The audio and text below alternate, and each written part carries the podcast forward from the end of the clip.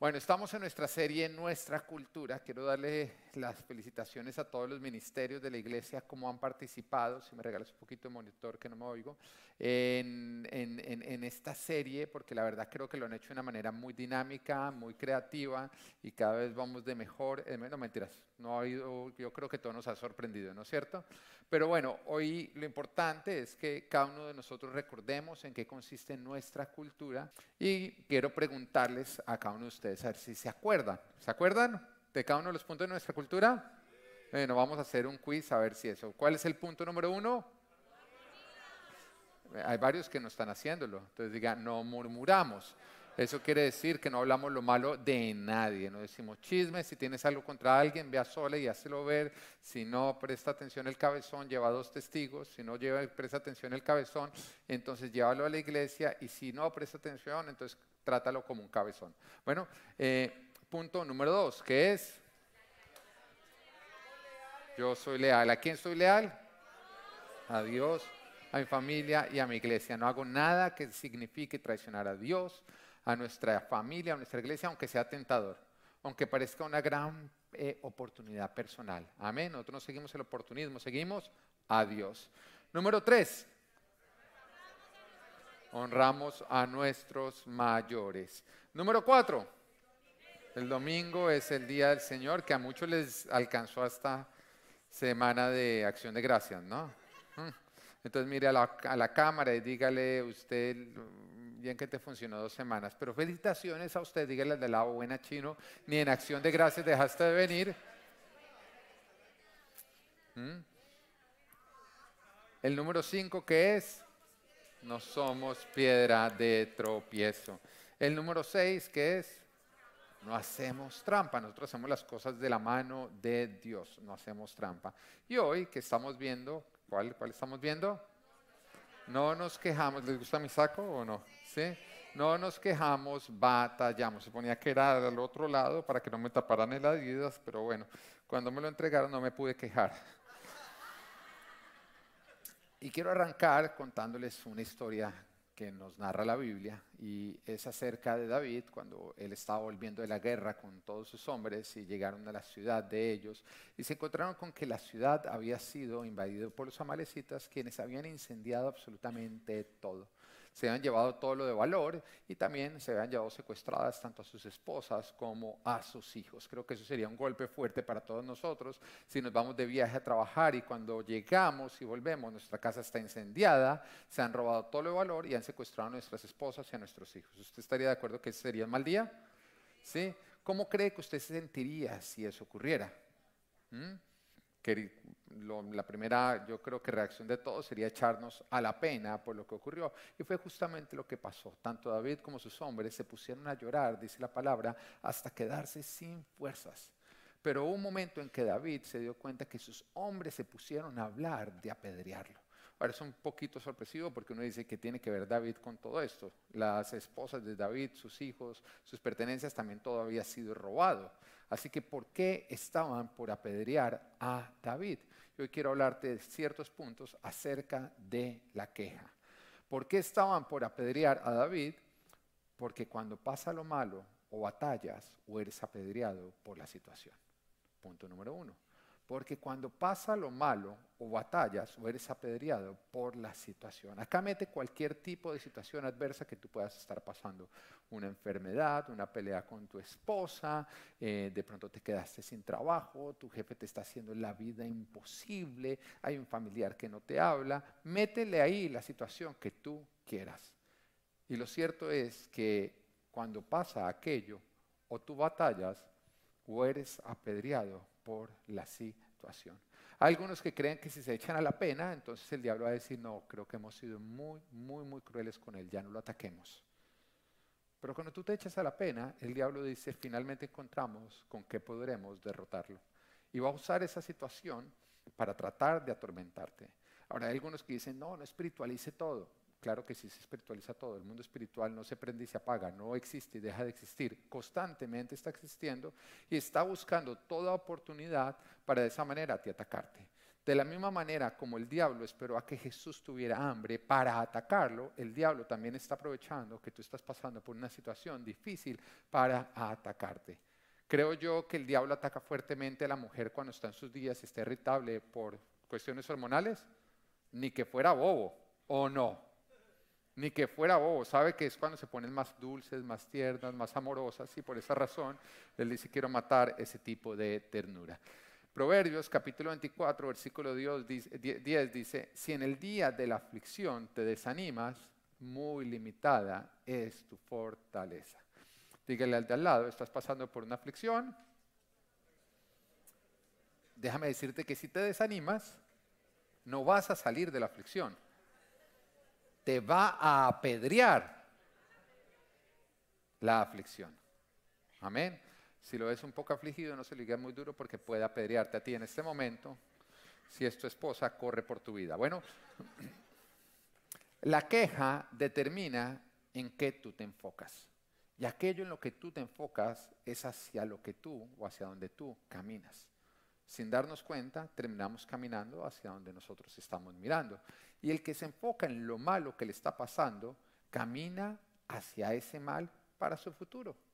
Pero cuando tú te enfocas en el de arriba, tú caminas hacia la solución. Quedarte en la queja aumentará tu angustia. ¿Por qué más querían apedrear a David?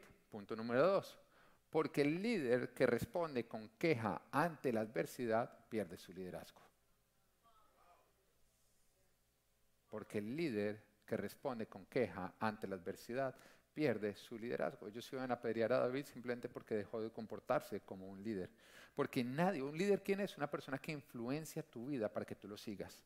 Y nadie quiere seguir a un líder quejetas. ¿Nadie o no? ¿Mm? Usted no quiere seguir a un líder quejetas. Y te voy a decir algo a ti, hombre. ¿Dónde están los hombres de esta, de esta iglesia? Amén, aú, aú. ¿sí? Cuando tú te levantas con quejas, tu esposa no te quiere seguir.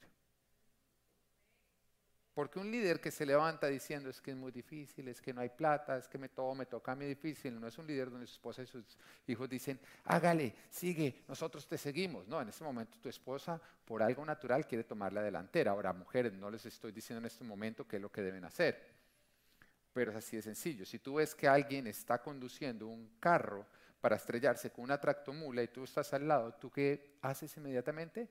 Metes la mano en el timón y volteas y alguien que está en quejas, alguien que está perdido. ¿Y cómo va a liderar si no sabe para dónde va, no sabe cómo llegar, no sabe qué hacer, no sabe nada? ¿Por qué? Porque perdió su enfoque en Dios. Y lo que se puso a seguir es su problema, porque cuando tú estás en queja, tú te pones a seguir tu problema y vas camino a más problemas. Nunca he visto una persona que responda con queja ante una situación y sus problemas terminen. Siempre que uno los llama, pasó algo peor. Y uno los vuelve a llamar, y ahora imagínese. Y uno los vuelve a llamar, y ahora imagínese, ya uno no los quiere llamar.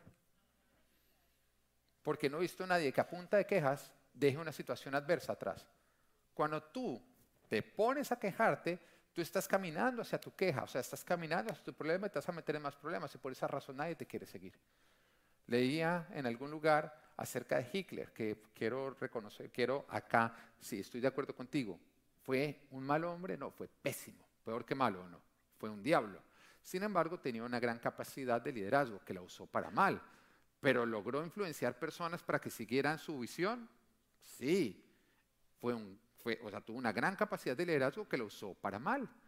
Y le preguntaban a las personas que aquello que parecía que venía a aplastarte, Dios lo usó para promoverte. ¿O no es así? Amén. Entonces, ¿dónde está tu enfoque?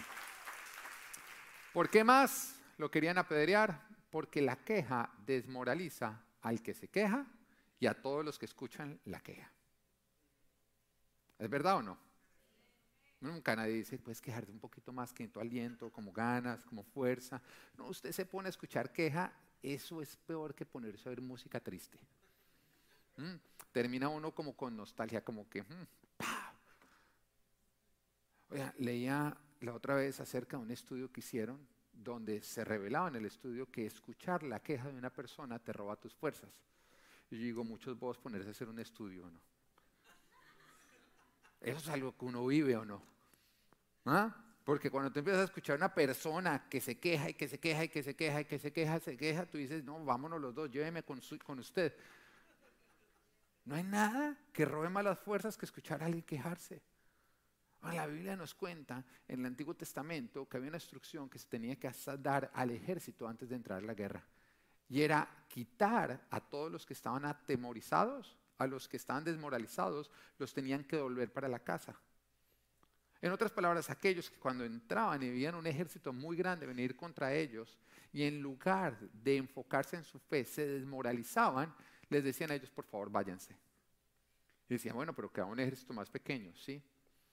Pero es más fuerte un ejército que tiene fe y que tiene actitud que un ejército numeroso que está desmoralizado. Y, despedían a los que estaban desmoralizados porque con su queja desmoralizaban al resto de las personas tu queja está desanimando a otros. No solamente a ti, sino a los demás. Te está robando tus fuerzas y le está robando las fuerzas a todos los que te están escuchando, porque estamos en una guerra espiritual. Y tú dices, no, no espiritualice todo. Todo es una guerra espiritual. Y lo que sale de tu boca o anima o desanima al resto de tu ejército. Déjate de quejar. La palabra nos dice en Romanos 10, 17, así que la fe viene como resultado de oír el mensaje. Y el mensaje que se oye es la palabra de Cristo. la fe viene como resultado de lo que tú escuchas. Y cuando nosotros leemos la Biblia y estamos leyendo todos los testimonios de la Biblia que nos encontramos con un montón de situaciones que parecían que no tenían solución, pero vemos como Dios se glorificaba, nosotros nos llenamos de fe. Ahora, si tú quieres aumentar tu fe, lee la Biblia o escucha testimonios de personas de cómo Dios los ha sacado de su situación adversa y los milagros que hizo y empieza en ese momento a aumentar tu fe. Si queremos nosotros crear una atmósfera de fe, muy sencillo, pongámonos a hablar de las maravillas de Dios. La fe viene como resultado de lo que nosotros estamos oyendo. Pero eso es tanto para bien como para mal. En otras, tú puedes tener fe en lo malo, como tú puedes tener fe en Dios. Y la pandemia nos permitió a nosotros experimentarlo. Porque al principio cuando nadie entendía qué era lo que estaba ocurriendo, porque nadie entendía lo que estaba ocurriendo, nadie sabía cómo funcionaba un virus, yo creo que ni un científico. Uno no sabía si eso estaba en el aire, uno no sabía si eso venía en las bolsas, alguna gente decía que podía sobrevivir, que no podía sobrevivir. En una época nos hacían quitarnos los zapatos en la entrada, desinfectarlos, lo metían a uno en la ducha a las esposas. Uno no tenía ni idea, era como que mate eso, caminaban las esposas ahí con una chancla matando virus por todo lado, porque nadie entendía cómo funcionaban los virus. Nadie entendía. Recuerdo una vez que con mi esposa cogimos y pedimos Uber Eats porque ya estábamos cansados de cocinar nosotros y ella me dijo, vamos a pedir Uber Eats. Oiga, qué mala idea. Llegó el sushi y cuando mi esposa lo recibió, eso mejor dicho, tapabocas, guante, casi que mejor dicho, el vestido de astronauta, lo recibe y lo pone en, el, en la terraza, ¿no? Vamos a esperar 30 minutos a que muera el virus. Oiga, y uno, el virus, el otro lado, o sea, el virus es mi comida, para después sacarlo y muchachos, no se acerquen mucho a la bolsa, no se acerquen mucho a la bolsa, metía los guantes y metían, y eso, claro, íbamos a coger los palitos, no cojan esos, vamos a coger los nuevos. Uno, ¿Qué problema, qué odisea? Yo dejé de comer sushi durante todo el tiempo en que, mientras que entendíamos, y todo era porque como no sabíamos cómo funcionaba, nos la pasábamos metidos o en Facebook o en las noticias o en WhatsApp. Porque hay algunos que en WhatsApp se ríen y eso escriben una mano de cosas y se las mandan y no falta el que cree, no es que WhatsApp me contó, ahí está la verdad. Y le mandan a uno todo eso y eso qué es, no sé, pero, pero está bien escrito. Entonces tú crees que si está bien escrito es porque lo escribió quién sabe qué genio o no. Y algunos le creen más a WhatsApp que a la Biblia. Y en esa época que andábamos metidos en eso, simplemente se desarrolló un terror. Había terror. Había terror. Mira, había menos casos activos que hoy en día. Pero mira lo pegado que estás al de al lado. ¿Qué ha cambiado? Lo que estás escuchando. Porque a veces hasta se nos olvida, ¿no? Ya hasta nos molesta ese tapabocas. Llegan a algún lugar y me póngate el tapabocas porque es tu protección, uno está bravo. Pero en una época tú no te quitabas el tapabocas, tenías ocho. Habían unos que siempre llegaban acá como con diez tapabocas, se le quitaba uno y la esposa la bajaba en el carro 14 días haciendo, mejor dicho, la cuarentena. ¿Mm? ¿Qué ha cambiado? Lo que estás escuchando. Pero en la época en que escuchábamos nada más los medios que querían a nosotros vendernos y vendernos, y si tú quieres venderle algo a alguien, asústalo. Asústalo. ¿Mm? Yo recuerdo con mi esposa cuando llegamos acá a Estados Unidos que nos hicieron la visita para vendernos una aspiradora, no voy a decir la marca, pero esa aspiradora era diferente, ¿no? Era diferente porque tenía el filtro de agua. Entonces hicieron la prueba aspirándonos el colchón y veíamos en el agua cómo quedaba todo eso. Nos decían, si no es con esa aspiradora, esto está en tu colchón y vas a morir. No, ¿quién dijo? Compremos ya. Yo le dije mi esposa, no toca comprar ya esa aspiradora. ¿Cuánto cuesta? Más que la casa, pero toca comprarla ya. Más que el colchón. Saldría más barato comprar colchón todos los días, pero compra eso ya porque si no eso va a terminar en nuestros pulmones. Claro, con miedo que no compra esa aspiradora. Se la compré a mitad de precio a mi suegra, que ya había caído ahí.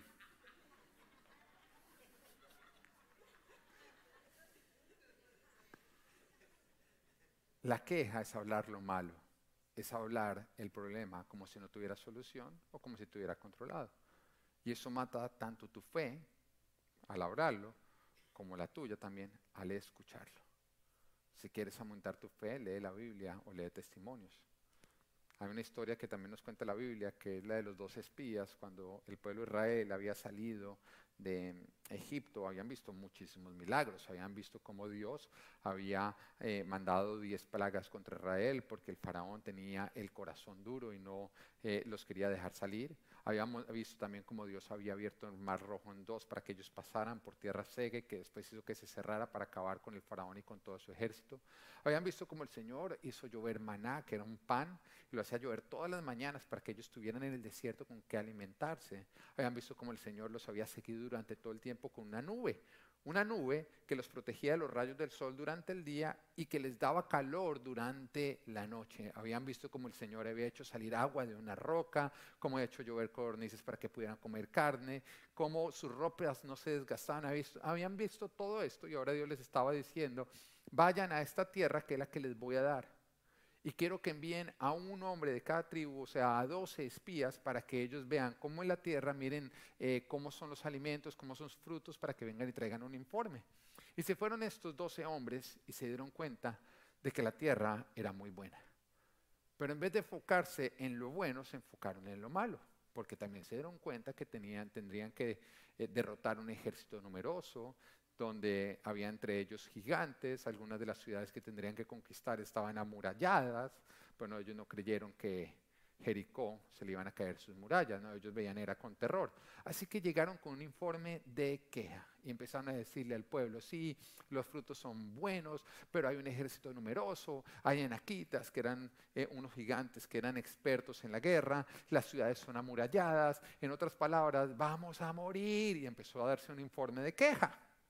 Pero por otro lado, dos de los doce espías, que eran Josué y Caleb, empezaron a dar un buen informe, un informe de fe. Y trataron de animarlos y les dijeron, mire, Dios los va a entregar en nuestras manos. Hemos visto que Dios en el pasado ha hecho cosas más grandes y ahora van a dudar en lo que Dios va a hacer en el futuro. Y eso puede ser lo que te está ocurriendo a ti. Dios en el pasado ha hecho cosas más grandes y te ha sacado situaciones más imposibles que las que estás viviendo en este momento pero todavía estás viendo los informes acerca de lo que te fue entregado y dudas. Y dudas. O simplemente porque esta situación viene durando más que la anterior. ¿Qué pasa? ¿Acaso tu fe tiene fecha de expiración? Y hay veces en que Dios nos deja a nosotros batallar durante más tiempo del que quisiéramos, pero simplemente está probando qué tan duradera es nuestra fe. Porque una fe que caduca no es fe, es basura. Es basura. ¿Mm? Porque si yo confío en mi esposa, pero con el tiempo de confiar en ella sin que ella haya hecho nada malo, pues imagínate cómo se va a sentir ella.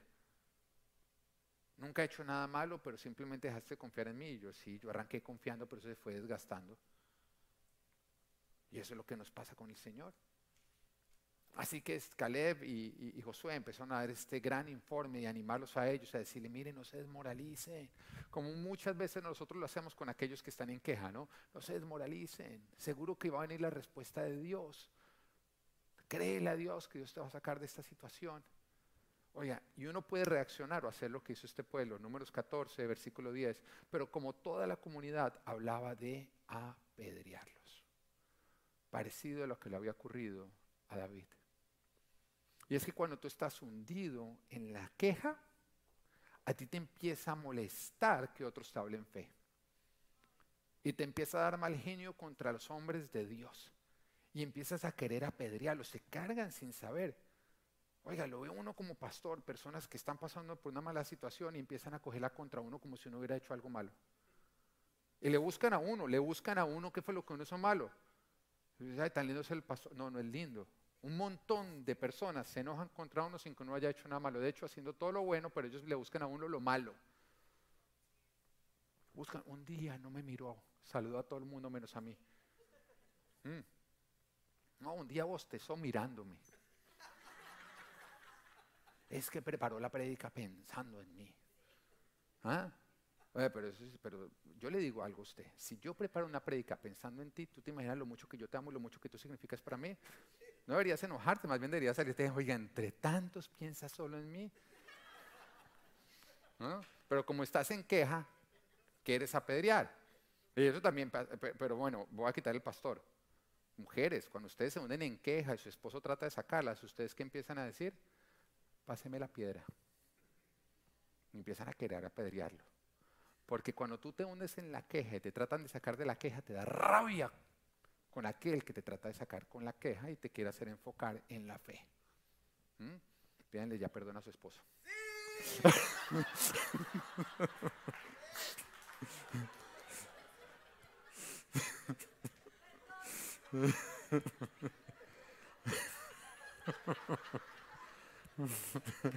De rodillas.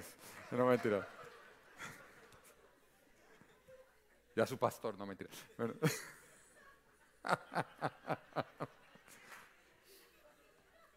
y a su jefe. bueno, eh, el que está en la queja siempre va a querer apedrear al que, que trata de sacarlo de la queja. ¿Por qué? Porque la queja es pecado. Te enseguece y te invita a que la practiques más y más y más a pesar de que te está robando. Cuando tú practicas la queja, tú estás pecando. En ese momento dejas de alimentar el espíritu y empiezas a alimentar la carne. Por lo tanto, la carne se enoja cuando la llaman a dejar de alimentarse. Por eso te duele y te molesta tanto que te hablen cuando estás en la queja acerca de la fe, acerca de creerle a Dios, acerca de confiar, acerca de que vas a salir de esa situación, acerca de que le tienes que meter actitud, acerca de que tienes que buscar a Dios. Te da mal genio porque ahora decidiste alimentar la carne en vez de alimentar el espíritu. Y te conviertes en una herramienta del diablo. Porque a la larga, ¿quién crees que realmente es el que quiere apedrear a tu autoridad? Satanás. La queja te convierte en un instrumento del diablo. Te mata la fe. Te causa rebelión y debilita el ejército de Dios. La queja alimenta tu carne y desnutre tu espíritu. Amén. Punto número cuatro. ¿Por qué querían apedrear a David? Porque la queja es lo contrario a buscar a Dios. De hecho, tú te das cuenta que aquel que está pasando por una situación y como no sale adelante, se enoja contra Dios, ¿qué empieza a hacer? Empieza a quejarse. Aquel que busca a Dios en medio de su situación, lo que no hace es quejarse, es creer, es confiar. Y tú te das cuenta que cuando la gente llegaba a Jesús y Jesús hacía el milagro, Jesús no hacía el milagro porque ellos venían con queja, venían con qué? Con fe. Y el Señor decía que se haga conforme a lo que como tú has creído. ¿Mm? Pero tú qué crees que pasaba si llegaba el seguito y el Señor le decía, ¿qué quieres, qué quieres que haga? No, pues me hubiera gustado que me quitara, pero yo sé que no me va a quitar porque yo muchas veces he pedido, entonces yo pues, pues un perro entonces para que me guíe, porque y empezara con que ¿tú crees que Jesús en ese momento hubiera dicho, ay no, devolvámosle la vista? No. No, porque es que Jesús si algo le sacaba la piedra a Jesús era la falta de fe. O constantemente no decía, ¿hasta cuánto tendré que estar con ustedes, hombres de poca fe? No le daba un perro, le dio una patada, y para que no mentira, hacer la patada no se la da, pero Gracias, Jorge, por reírte. Mi chiste los hace menos. La queja es tan contraria a buscar a Dios que molesta a Dios. ¿No me crees? Números 11. Un día el pueblo se quejó de sus penalidades que estaba sufriendo. Al oírlos el Señor ardió en ira y su fuego consumió los alrededores del campamento. ¿Ahora sí me crees? Que cuando tú arrancas con queja, el Señor no dice, ay, tan lindo, pobrecito, hagámosle el milagro. Arde en ira. Porque la queja es lo contrario a la alabanza. La queja es el lenguaje del infierno, porque nos dice el, Señor nos dice en la palabra que lo que ocurre en el, infierno es que es, un, es una queja eterna. Mientras que la alabanza es el lenguaje del cielo porque habla de las maravillas de Dios. La queja habla de la grandeza de tu problema. La alabanza habla de la grandeza de Dios. La queja es inmadurez, siempre es inmadurez. O piensa en un bebé. ¿Cómo responde un bebé recién nacido cuando tiene alguna necesidad? Con berrinche, con queja. Y puede ser lo más molesto que hay en este, este mundo, ¿no? Oír un bebé llorar, así sea el de uno. ¿Mm? Los que tienen problemas levantándose en la mañana, pónganle el despertador, un llanto de bebé. Eso levanta a cualquiera, hasta un muerto se levanta con eso. Ese berrinche, esa queja, uno, uno le empieza a remover algo por dentro. Oiga, pero el bebé, a medida que crece, se supone que tiene que cambiar esa actitud. Y a medida que va madurando, lo que debe ocurrir es que va identificando su necesidad y sin berrinche, sin queja, busca a su cuidador y junto con él camina hacia la solución sin necesidad de llorar. Eso ya lo que uno les va enseñando. Si en este momento a nosotros Natán, que tiene seis años, se nos levanta gritando, te, te, te, te, te, yo no corro hacia él. Yo en ese momento lo disciplino. Le digo a ti, no es la forma que tú lo Tú vienes, buscas a tus cuidadores y con gusto te vamos a guiar para que camines hacia la solución. Igual debe ser con el cristiano. A medida que tú vas creciendo, no es como llorarle al Señor. Milagro, milagro, milagro. El Señor te va a decir un momentico, no, no, no, no, no, no, no, eso no. Ya identificaste un milagro que necesites, un área en el que tú me necesitas a mí. Ya identificaste el problema, la necesidad. Busca a tu cuidador, o sea, busca a Dios. No al pastor, no a tu esposo, a Dios. Y junto con Dios, coge la mano y camina hacia la solución sin necesidad de llanto. Ahora, ya les dije a ustedes por qué querían apedrear a David. Entonces me dicen, bueno, pastor, entonces ¿cuál debe ser entonces la, la respuesta? ¿Cómo responder ante la adversidad entonces? Primera de Samuel, capítulo 30, versículo 6. Dice, David se alarmó, pues las tropas hablaban de apedrearlo. Y es que todos se sentían amargados por la pérdida de sus hijos e hijas.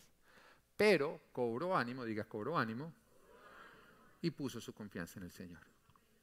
Entonces, ¿qué tienes que hacer cuando estás pasando por una situación difícil? Cobra ánimo. Punto número uno, cobra ánimo.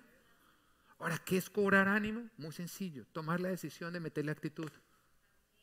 Métale actitud. Pero también es tomar la decisión de no limitar tus fuerzas. Porque cuando tú tomas la decisión de meter la actitud, estás tomando la decisión de no limitar tus propias fuerzas. Proverbios capítulo 24, versículo 10 dice, si en el día de la aflicción te desanimas, muy limitada es tu fortaleza.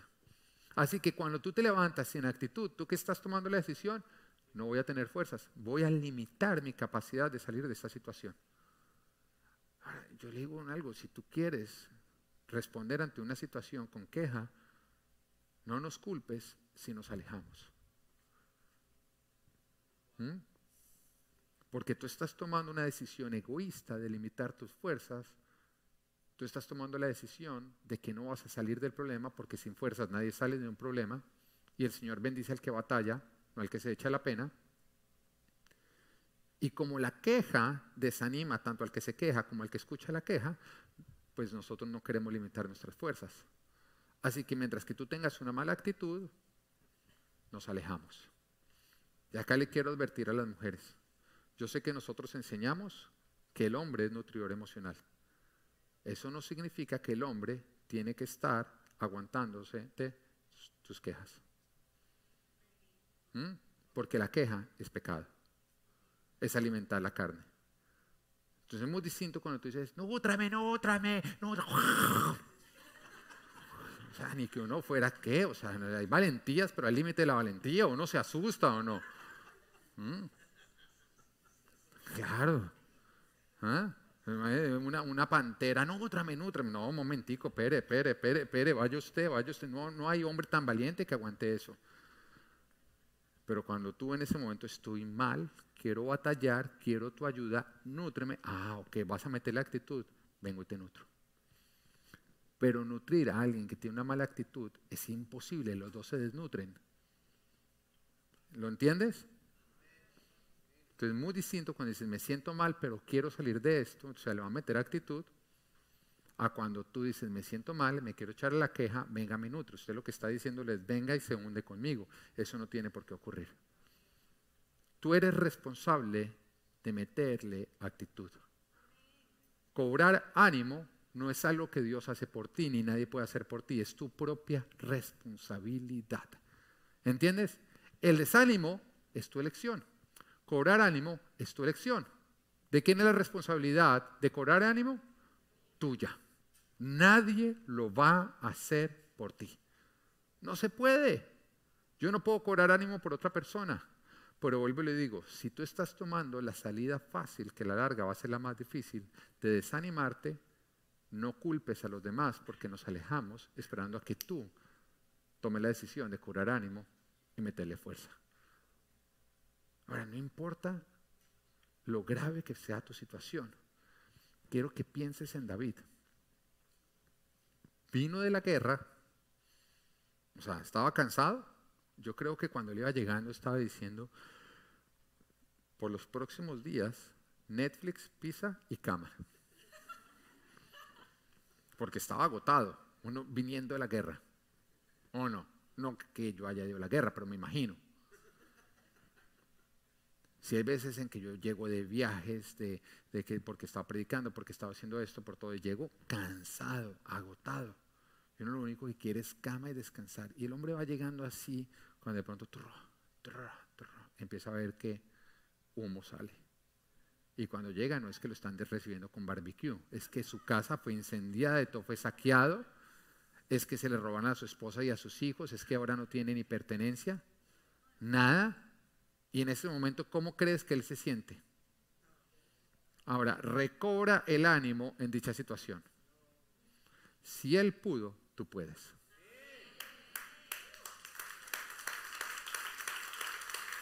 Si David pudo, tú puedes.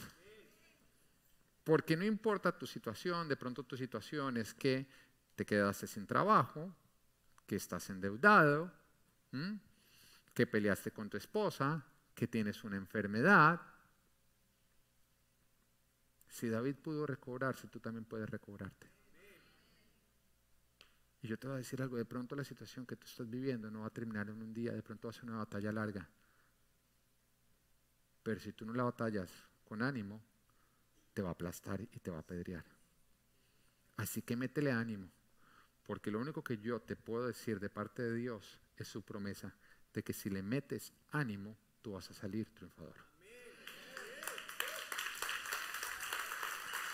Pero si no le metes ánimo, te va a acabar. Ahora, ¿estás sufriendo con la situación? Es así de sencillo. Si no le metes ánimo, va a empeorar. Si no estás pudiendo con lo que ya estás viviendo, ¿por qué vas a provocar algo peor? Métele ánimo, porque si no vas a complicarlo más, no se va a solucionar. Y vas a terminar perdiendo más de lo que en este momento ves amenazado. Cobra ánimo. Dios no lo va a hacer por ti, nadie lo va a hacer por ti, es tu propia responsabilidad. Deja de apedrear a otras personas, no es la culpa de otras personas, es tu propia responsabilidad. No, pero es que otros no entienden. Lo siento, es tu, es tu responsabilidad. Deja de enfocarte en otros. Otros no son culpables de tu situación. Tú eres, nadie escoge sus problemas. ¿Tú crees que es que nosotros escogemos nuestros problemas? Lo que te tocó, te tocó. Pero Dios ha prometido que nunca va a permitir que nosotros vivamos algo más allá de lo que podemos aportar. Él escogió por lo que tú tenías que pasar. Y Él es fiel en no permitir que sea más allá de lo que tú puedes soportar. Mete la actitud y sácalo adelante. Y recuerda que Dios bendice Dios bendice al que guerrea y al que batalla, no al que se echa la pena. Te echas a la pena, lo vas a hacer sin la bendición de Dios. No esperes que Dios bendiga al que tú te eches a la pena. Y vuelvo, lo repito, si David pudo, tú puedes, nosotros metemos. Así que mete la actitud o no esperes que la situación mejore. mejore. Ahora te quiero acá aclarar algo, la diferencia entre queja e informar de una situación. Porque algunos empiezan, no, que, no, Camay, es que todo está pésimo. No te quejes, no, estoy informando. Estoy informando y no puedo dejar saber lo que me está pasando. La diferencia entre la queja y contra un problema es la actitud con la que tú lo cuentas. ¿Mm? Y tú puedes decir, cuando te preguntan cómo estás, tú puedes decir, acá matando gigantes, o tú puedes decir, acá siendo matado por gigantes. Hay una, hay una diferencia, ¿no? Entonces, si vas a informar, sí, sí está bien, y que le digas a otros, mira, sabes que vengo en una guerra grande, viene este gigante, vengo batallando, pero agradecería tu oración, porque está difícil. Pero Dios prometió que Él pondría a mis enemigos debajo de mis pies, así que esta situación va a quedar debajo de mis pies.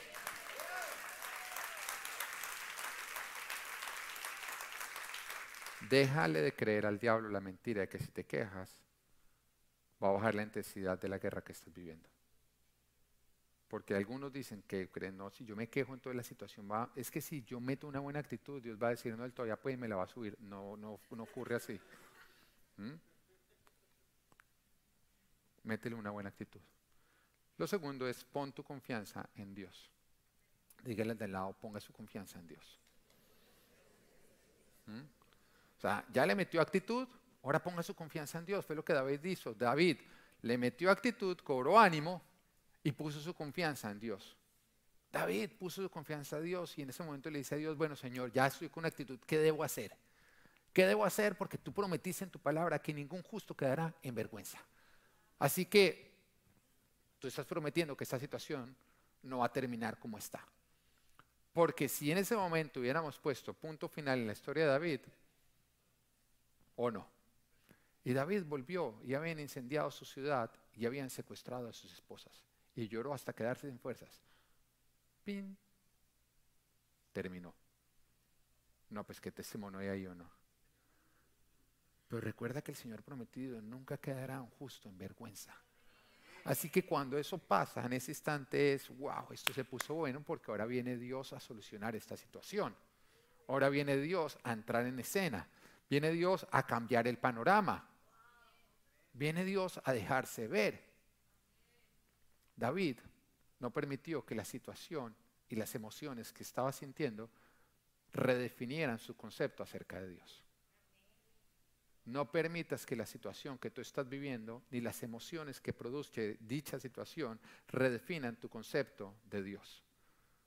Porque la queja y las emociones adversas te tratan de crear un concepto de Dios donde Dios es cruel, es desentendido y es infiel. Y la palabra nos dice en Romano 10:11, así dice la escritura, todo el que confíe en Él no será jamás defraudado. Pero si tú no pones la confianza en Él, no puedes esperar eso. Pero si tú pones tu confianza en Dios, jamás serás defraudado. Bueno, nos damos cuenta que David le hablaba a Dios de sus problemas para después hablarle a sus problemas de Dios. ¿Lo estás entendiendo?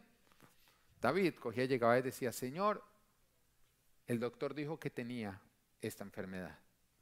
Para después coger y decirle a su enfermedad, yo te quiero presentar a mi Dios, el que solucionó toda enfermedad, el que cargó contigo en la cruz del Calvario. Él le hablaba a Dios de sus problemas para después hablarle a sus problemas de Dios.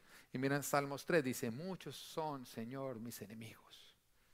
Muchos son los que se me oponen.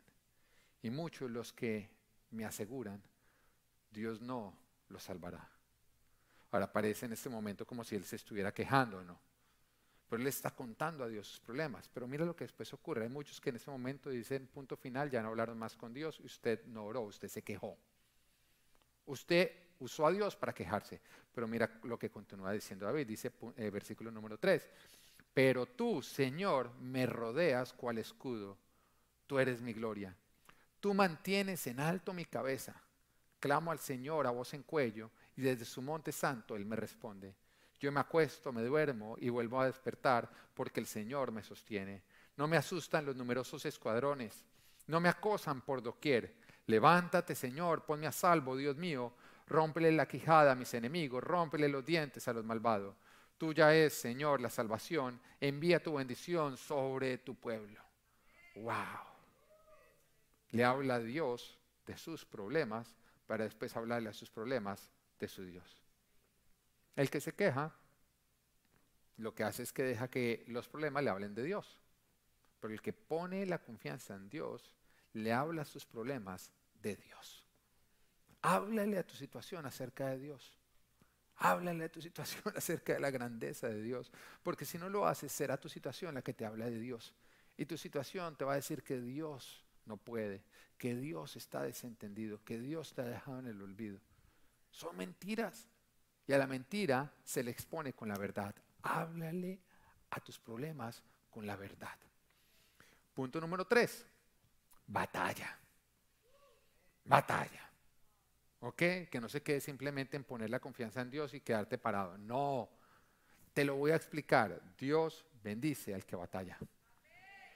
Dios bendice el que trabaja bien. Tú no puedes esperar no trabajar y que te llegue la bendición. esa es la filosofía y la religión de los vagos, que creen que algún día se van a enriquecer simplemente porque compran la lotería. Pero el Señor ha prometido que Él bendice el, sudor, el pan que se gana con el sudor de tus manos, el trabajo fuerte y la buena administración de los recursos. Batalla, batalla, métele ganas, batalla. Así que número uno, cobra ánimo, mete la actitud, levántate y di un momentico, esta situación no va a estar más por encima mío. Ya tomo la decisión de que lo va a meter actitud, voy a salir adelante. Número dos, pon la confianza en Dios, empieza a preguntar, coge la mano y di, bueno Señor, ¿cómo vamos a hacer para salir de esta? Y número tres, cuando Dios te diga qué hacer, empieza a batallar y disponte a batallar lo largo que sea la batalla.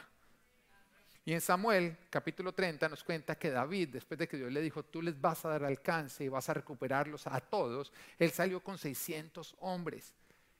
A pesar del cansancio que estaba viviendo, yo te quiero recordar que él había llegado de la guerra, ya estaba agotado. Y en ese momento se levantó y le dijo a sus hombres, nada de estar pensando en apedrear a nadie, acá vamos a recuperar todo porque Dios está con nosotros. Así que vamos, y arrancó con 600 hombres. Pero nos dice que cuando llegaron a un arroyo, 200 se sintieron muy cansados para cruzar.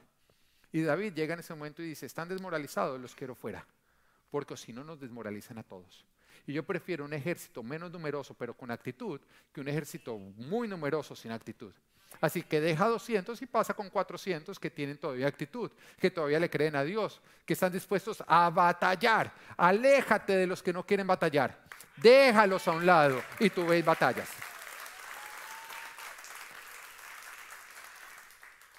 Nos dice que David siguió hasta que les dio alcance. Primera de Samuel, capítulo 30, versículo 17, dice, David los atacó. Oiga, les dio alcance y David los atacó al amanecer y los combatió hasta la tarde del día siguiente. Oiga, uno ve tantas veces que en la Biblia nos cuenta que el ejército llegaba y ni siquiera tenía que pelear, sino que Dios causaba confusión entre los enemigos y entre ellos se mataban y nada más tenían que ir por el botín. Yo creo que con el cansancio que tenía David, cuando él se dio cuenta que le tocaba batallar y que no duró una hora, dos horas, sino dos días batallando, él en varios momentos quiso botar la toalla y decir, ya no más. Recordemos, había llegado de la guerra, se había dado cuenta que había perdido todo, lo cual le causó que las emociones se levantaran en contra, que eso desgasta físicamente, ¿o no? Porque cuando tú estás pasando por, una, por algo que te angustia profundamente, por una pérdida, por algo doloroso, físicamente tú quedas totalmente aporreado, te drena. Después de eso se da cuenta que sus hombres lo quieren apedrear. Como si fuera poco, dice, no, tengo un ejército y ahora ya, se me quieren rebelar pero cobra ánimo y empieza a perseguir y cuando empieza a perseguir llegan 200 y dicen, ay no, el agua está muy fría, yo espero acá. y no quieren cruzar el arroyo. Él como, ¿de verdad? No, no, no, está muy fría. Oye, a cualquiera en ese momento le da piedra decir, ¿sabe qué? Deje así, busquemos otras esposas. Estoy cansado. Pero él llega y a pesar de eso dice, que se queden. Vamos, y pasa el agua, sí, está fría, estaba fría. Pero aguantó todo eso.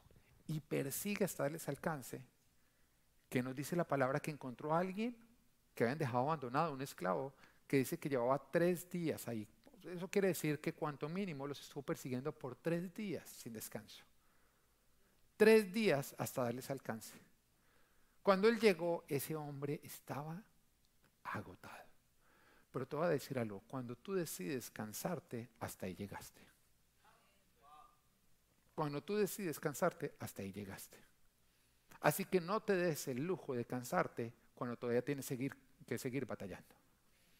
Toma la decisión de cansarte cuando ya hayas llegado a la victoria. Antes, ¿estás agotado? Levántate y di, no, no estoy agotado, yo sigo batallando.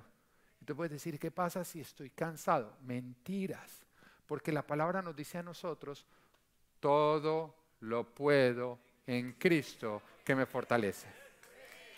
Amén. ¿Qué quiere decir eso? que cuando tú sientes que ya no puedes más, si tú lo sigues haciendo, lo podrás seguir haciendo porque Él te fortalece. Que tú puedes decir, ya se acabaron mis fuerzas y Dios dijo, dice, totalmente de acuerdo, se acabaron, ahora usa las mías. Entonces tú vas a seguir batallando sin fuerzas, pero con sus fuerzas que no se agotan. Nunca, nunca te vas a quedar sin fuerzas. Cuando se te acaben las tuyas, podrás usar las de Él. Y a Él no se le acaban las de Él. Nunca. Entonces, cuando tú dices, es que no puedo más, es que estoy muy cansado, estás diciendo una mentira porque tú todo lo puedes en Cristo que te fortalece. Déjame decirte que hay un tiempo para descansar y hay un tiempo para batallar. Y el tiempo de descansar no es en medio de la batalla si no has llegado a tu victoria, es porque tienes que seguir batallando. Deja de creerte la mentira de que estás cansado. Tú decides cuando te cansas. Tú decides cuando te cansas. No, pero entonces cuando el cuerpo no me dé más, intenta. Intenta levantarte, intenta seguir haciendo y te vas a sorprender con que Él te da nuevas fuerzas, nuevas fuerzas, nuevas fuerzas y vas a llevar a cabo lo que jamás imaginaste. Mira, cuando ser fuerte es la única opción que tú tienes, te das cuenta cuán fuerte eres porque tu fuente es Él. La fuente de tus fuerzas es Dios. Te sientes que no puedes, mentiras, si puedes. Descansa cuando haya terminado la batalla. Ah, ahí sí disfruta, disfruta de tu galardón. Disfruta de tus conquistas. Es una mentira que no puedes. Tú todo lo puedes. Lo que nos lleva al cuarto y último punto. Disfruta de tu victoria. Disfruta de tu victoria. No llegas sin batallar. No llegas sin poner tu confianza en Dios. No llegas sin cobrar ánimo. Pero tu victoria llega. Porque nunca quedan justo en vergüenza. Aquel que se levanta a batallar va a ver la victoria. Nunca un hijo de Dios ha quedado en vergüenza y tú no vas a ser el primero. Primera de Samuel 30, 18 dice, David pudo recobrar todo lo que los amalecitas se habían robado y también rescató a sus dos esposas. Nada les faltó del botín ni grande ni pequeño, ni hijos ni hijas, ni ninguna otra cosa de lo que les habían quitado. David también se apoderó de todas las ovejas y del ganado. La gente llevaba todo al frente y pregonaba, este es el botín de David. Se llevó un botín tan grande, tan grande, tan grande, que pudo bendecir a reyes amigos tan grande, tan grande, tan grande, que algunos de sus hombres decían, no vamos a compartir con los, 200, los 200 que se quedaron al otro lado del río, que porque estaba muy frío. Y David dijo, no, no, no, no, a ellos también. Para ellos también se va a disfrutar porque hoy es un día de celebración. Hoy es un día de celebración. Pero después de que ocurrió toda esta batalla, se cumplió la promesa de Dios. Y David fue ungido como rey. Lo que Dios había declarado así de años atrás se estaba cumpliendo a través de esa batalla. Puede que tú estés muy agotado, pero métele ganas, métele actitud pon tu confianza en Dios y batalla, porque puede ser la guerra que te va a llevar a la promesa que Dios te ha dado en tiempo pasado y que parecida olvidada. Esta puede ser la batalla que te va a llevar al cumplimiento de lo que vienes esperando hasta el día de hoy. En Éxodo 4:17 se nos habla de una instrucción que Dios le dio a Moisés cuando lo envía a libertar el pueblo. Moisés se había encontrado con Dios a través de una zarza ardiente. Dios lo llamó y le habló acerca de la visión que tenía para él. Una visión grande que él había intentado alcanzar con sus fuerzas, había fracasado, pero ahora estaba con las fuerzas de Dios. Y de hecho la promesa más grande que él había recibido de parte de Dios es yo iré contigo. Yo iré contigo. Ahora lo vamos a llevar a cabo porque yo iré contigo. Pero antes de arrancar hacia allá, Dios le dio esta instrucción. Le dice, pero no te olvides de llevar contigo esta vara, porque con ella harás señales milagrosas. Oye, yo me pongo a pensar, ¿qué representa la vara? ¿Qué representa la vara? Y cuando pienso en la vara y lo que representa, pienso en todo para lo que Moisés la usó. Con la vara desató las diez plagas sobre el faraón cuando éste endurecía su corazón y no los quería dejar salir de Egipto, de la esclavitud. Con la vara abrió el mar en dos para que pudieran cruzar como por tierra seca. Con la vara le ordenó a la roca para que ella fluyera agua. Y me doy cuenta que la vara era lo que permitía que él llevara a cabo milagros. Y pienso en Jesús. Cuando Jesús iba a las diferentes ciudades, había unas donde él hacía milagros y otras donde no hacía. Y el factor que diferenciaba una de otras, ¿cuál era? Fe y actitud. Fe y actitud. Cuando él encontraba ánimo y que la gente ponía su confianza en Dios, el Señor desataba grandes milagros y los libertaba de todo lo que les oprimía. Pero cuando él llegaba a una ciudad donde no había actitud ni había confianza en Dios, él se iba sin hacer milagros. Pero sobre todo hay una historia donde se ve bien reflejada lo que es justamente la vara, que fue la primera guerra que tuvo el pueblo de Israel. Recordemos que el pueblo de Israel venía de ser esclavo, con una mentalidad de esclavo. Venían de pasar su vida construyendo, haciendo ladrillos y construyendo. Y se enfrentaron contra los amalecitas que era un pueblo que se les conocía como los piratas. Los piratas porque eran terribles guerreros. Sabían lo que estaban haciendo y les tocaba enfrentarse no contra cualquiera, sino contra verdaderos guerreros. Así que Moisés se hizo en la parte más alta del monte, mientras que el ejército comandado por Josué atacaba a los amalecitas. Y no fue una guerra que duró una hora, dos horas, no fue una guerra que se prolongó. Y nos dice la palabra que mientras que Moisés levantaba la vara, la tenía en alto, tenía en alto su fe y su actitud, la batalla se ponía a favor del pueblo de Israel y en contra de los amalecitas. Pero cuando él se cansaba porque la situación no parecía mejorar, porque todo parecía que no iba a llegar nunca a esa victoria, él bajaba la vara y entonces la batalla se ponía a favor de los amalecitas y en contra del pueblo de Israel. Y entonces nuevamente se llenaba de fe actitud y levantaba la vara, la ponía en alto. Y la guerra se ponía a favor del pueblo de Israel.